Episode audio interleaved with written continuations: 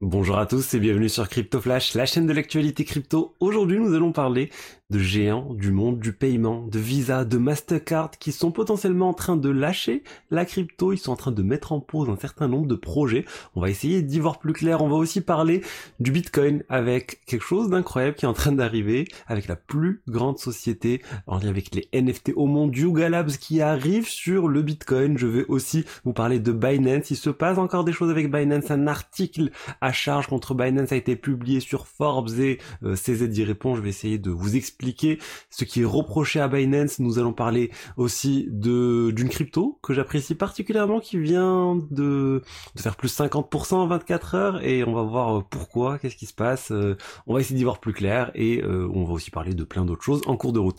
Pour ceux qui connaissent pas la chaîne tous les jours, je vous fais la synthèse du, du meilleur, de l'actualité crypto du jour. Donc n'hésitez pas à vous abonner et activer la cloche pour ne rien rater. Je voulais vous parler de BitGet, l'exchange partenaire de la chaîne. Il y a plein de fonctionnalités disponibles sur cet exchange majeur de l'écosystème, dont le Launchpad qui permet de lancer de nouveaux projets euh, crypto avec leurs tokens associés. En fait, c'est l'occasion aussi de découvrir des nouveaux projets et euh, ça fonctionne en fait un peu comme un tirage au sort. Donc la première phase en fait, c'est la partie inscription. Donc ça dure deux jours, ça commence aujourd'hui, vous pouvez le faire et euh, l'inscription, on va dire c'est très simple. Vous allez sur le site, vous avez, je vous mettrai le lien et vous inscrivez.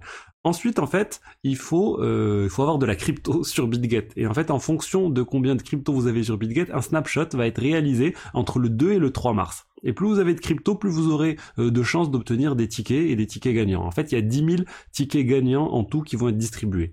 Et le 3 mars, euh, le 3 mars, vous saurez si vous avez gagné ou pas. Et chaque ticket gagnant pourra acheter 250 euh, tokens du projet Hello World. Je vais vous décrire dans un instant le projet. Il y a pour un coût de 0,02 dollars par token payable en BGP le token de BitGet. ça commence, je vous ai dit, à 50 dollars en fait sur en quantité de crypto qu'il faut avoir sur le site pour être éligible à avoir un ticket. Ça peut monter jusqu'à 10 000 USDT pour euh, obtenir 15 euh, tickets gagnants. Je vous répète, c'est pas le prix, c'est la somme à avoir sur BitGet pendant les 24 heures. Le projet en question, je vous le montre tout de suite, c'est Hello World. Hello World, c'est un projet orienté euh, métaverse, avatar 3D. L'idée, c'est d'avoir une nouvelle identité dans le Web 3 qui se rapproche le plus possible de vous. Et ils ont leur token qui est le Halo. Donc si ça vous intéresse, n'hésitez pas à vous inscrire. Vous avez le lien dans la description et je vous mettrai toutes les informations nécessaires. Au niveau du cours des crypto-monnaies, on est en baisse aujourd'hui. On a un Bitcoin à 23 500 dollars, moins 1%, Ether, moins 1636, BNB, moins 0,8. Dans sa globalité, le marché, il fait une baisse de moins 1,27%. Euh, parlons du coup de Mastercard et de Visa. Regardez, on a cet article. En fait, l'article original, c'est celui-là, c'est Reuters qui publie que Visa et Mastercard mettent en pause en fait leur euh, leur activité et euh, surtout leur recherche de nouveaux partenariats dans l'écosystème crypto. Ils disent clairement qu'ils vont stopper, on va dire, ils vont freiner en tout cas la recherche de nouveaux partenariats et avec des sociétés en lien avec les crypto-monnaies après la chute de nombreuses sociétés crypto telles que FTX, BlockFi, etc. En fait, ils sont vraiment frileux, ils ont peur de se lancer encore avec un partenaire, que ça s'écroule euh, et que l'image aussi de marque de, de, de Visa, de Mastercard soit ternie. On rappelle Visa et Mastercard, ils ont été très actifs dernièrement sur l'écosystème crypto. On a vu plein de partenariats euh, de avec des exchanges, avec des sociétés pour faciliter l'achat et euh, la, revente de crypto-monnaies. Donc c'était vraiment une nouvelle opportunité pour ces sociétés. Et là vraiment, c'est pas quelque chose qui, euh, enfin qu'ils ont, ils ont envie de pousser beaucoup plus loin dans ce bear market. Donc en fait, voilà concrètement les conséquences de l'affaire FTX. Je vous avais dit quand il y a eu l'affaire FTX, ça pourrait ralentir l'adoption des crypto-monnaies. Là, on est en train de le voir. Alors que Visa et Mastercard auraient pu être vraiment des alliés aux crypto-monnaies pour vraiment pouvoir démocratiser tout ça, là, ces deux sociétés vont freiner. Elles vont pas complètement stopper, hein. Elles vont juste euh, freiner les choses. D'ailleurs, dans leur déclaration euh, officielle qu'ils ont donnée à Reuters, euh, on va dire Visa dit que ils vont continuer quand même globalement d'étudier les choses et que pour Visa la stratégie crypto globale on va dire n'a pas changé pour Mastercard, le message est un peu plus ambigu. Ils disent nous, on continue euh, de travailler et on est euh, concentré sur, on va dire, la technologie de la blockchain. Ça, c'est quelque chose qui me gêne moi quand une société comme ça parle uniquement de la technologie de la blockchain. Ça me rappelle les gens qui disaient avant, ce qui est intéressant dans les crypto-monnaies, c'est pas les crypto-monnaies, c'est la blockchain. Pour moi, les deux, on peut pas décorréler les deux. Je l'ai dit à plusieurs fois. Une blockchain privée sans forcément avoir de crypto-monnaie, c'est quelque chose je n'y crois pas du tout, autant utiliser une base de données centralisée. J'ai déjà dit à plusieurs reprises. Mais bon, donc voilà pour ce sujet, espérons que ça change, que bah y ait qui de toute façon au prochain bull market tout le monde encore va se jeter sur les crypto-monnaies, toutes les sociétés vont commencer à relancer des partenariats et euh, c'est limite normal, je les comprends d'être frileux de pas vouloir ternir leur image. Je voulais vous parler, moi je trouve assez incroyable ce qui est en train de se passer avec le Bitcoin. Le Bitcoin est euh, ordinal. Je vous ai parlé de nombreuses reprises de ce projet que j'apprécie particulièrement, c'est des sortes de NFT qui va être, enfin c'est des NFT qui sont lancés sur le réseau Bitcoin, qui sont stockés entièrement sur la blockchain du Bitcoin. Et là on a Yuga Labs, la société qui est derrière les Bored Ape Club, la société qui détient aussi les CryptoPunks, on va dire c'est la plus grosse société de NFT au monde qui lance un projet NFT sur le Bitcoin. Le projet en question, ça s'appelle 12 Fold. C'est 300 NFT d'art génératif qui vont être vendus.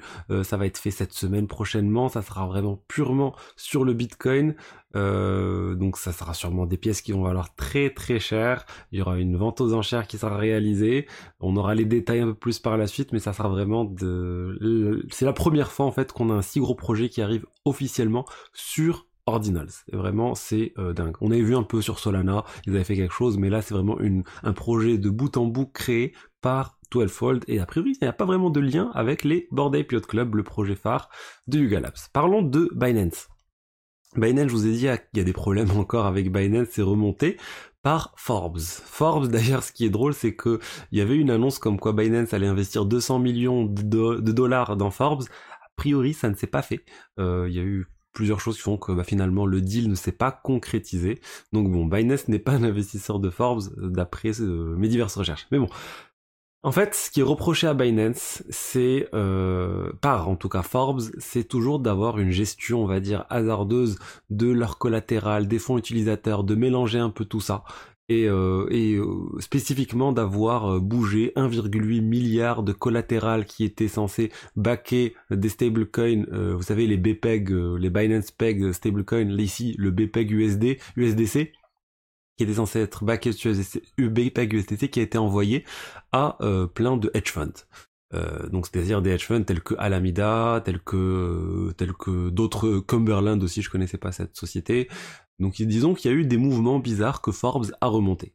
Euh, CZ a répondu à tout ça en disant écoutez c'est euh, c'est n'importe quoi c'est encore euh, du feu de fear uncertainty doubt.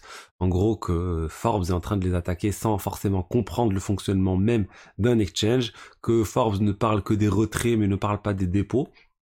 Et honnêtement quand je lis un peu tout ça pense que la vérité, elle est sans doute entre les deux.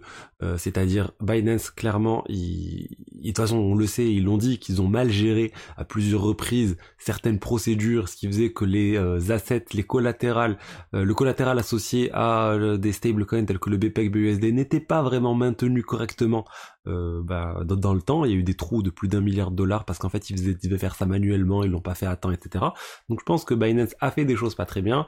On le savait aussi que euh, il y avait un mélange un peu des fonds utilisateurs et aussi des euh, bénéfices de Binance parce qu'en fait, et c'est ce qu'ils expliquent aussi Forbes, ils ont eu la déclaration d'un haut placé chez Binance, c'est que il y a les comptes qui sont sur la blockchain, c'est-à-dire il y a, y a les adresses sur la blockchain qui montrent qui détient quoi, mais ensuite Binance a une surcouche dessus qui fait un agrégat de plusieurs euh, wallets et qui euh, tient une comptabilité à part. Donc en fait, il y a une comptabilité à part et c'est pas forcément une adresse contient exactement euh, l'ensemble des données de, par exemple, d'un d'un stablecoin ou autre. Ils ont une propre comptabilité qui fait que c'est compliqué pour quelqu'un de l'externe de tracer tout ça. Je comprends honnêtement que les gens peuvent trouver ça bizarre. Euh, moi aussi, clairement, c'est clairement une, une, erreur, on va dire, de Binance qu'ils ont pas, enfin où ils n'ont pas maintenu euh, le collatéral associé à plusieurs reprises euh, liées à leur stablecoin. Mais honnêtement, pour moi, c'est pas quelque chose qui m'inquiète fortement. Je vous avais lancé des alertes sur euh, sur FTX à l'époque, sur sur d'autres exchanges qui me semblaient à risque. Là, honnêtement, quand je vois tout ça, je suis pas très alarmé. Euh, je suis pas alarmé, honnêtement. Euh, oui, il y a des choses qui sont pas bien, il faut qu'ils améliorent leur processus, mais globalement, ça semble aller. Euh, par contre, vous connaissez ma, ma philosophie sur les exchanges. Les exchanges, c'est fait pour trader. Et si vous utilisez des produits spécifiques aux exchanges, je sais qu'il y a certaines personnes qui veulent utiliser les produits Earn ou d'autres produits, utilisez-les, mais n'utilisez pas, euh, ne stockez pas toute votre épargne sur ces produits. Il y a toujours un risque, un black swan qui peut arriver. Euh, on ne sait pas honnêtement ce qui peut arriver à n'importe quel exchange. Donc soyez vigilants sur vos crypto-monnaies et que vous stockez sur des exchanges. Je voulais vous parler maintenant ah, rapidement de ma newsletter, le top 5 des actus crypto de la semaine. Toutes les semaines je l'envoie, j'ai du contenu exclusif aussi. Vous pouvez vous abonner en plus à la newsletter, on va dire, euh, il y a un mode premium si vous voulez du contenu exclusif, vous avez tout ça dans la description. Alors, de quoi nous allons parler maintenant? Je vous ai dit euh, une crypto-monnaie qui a pas mal bougé euh, ces dernières 24 heures. C'est Liquidity. Liquidity, j'avais fait une vidéo sur le sujet, vous tapez sur YouTube Liquidity, euh, normalement il n'y a pas beaucoup, enfin y a pas beaucoup de vidéos sur Liquidity, donc je, je ressors, euh, je ressors en premier. Et euh, c'est euh, un token et un stablecoin. Leur stablecoin c'est le LUSD et le token qui permet de récolter les bénéfices de ce stablecoin c'est le LQTY Liquidity. Liquidity a fait plus de 53% en 24 heures et il a même fait un pic à beaucoup plus. On a fait un pic à 2,4 dollars, là on est redescendu à 2 dollars. Qu'est-ce qui s'est passé avec Liquidity? Liquidity, euh, ils viennent d'être listés sur Binance. Ils sont dans la Innovation Zone, donc c'est pas encore, on va dire, la zone principale, mais voilà, on peut désormais trader Liquidity sur Binance et ça devrait permettre à un grand nombre d'utilisateurs de découvrir Liquidity. Liquidity, la caractéristique principale de leur stablecoin, le LUSD, c'est qu'il est complètement inarrêtable. On ne peut pas le stopper, on ne peut pas le modifier.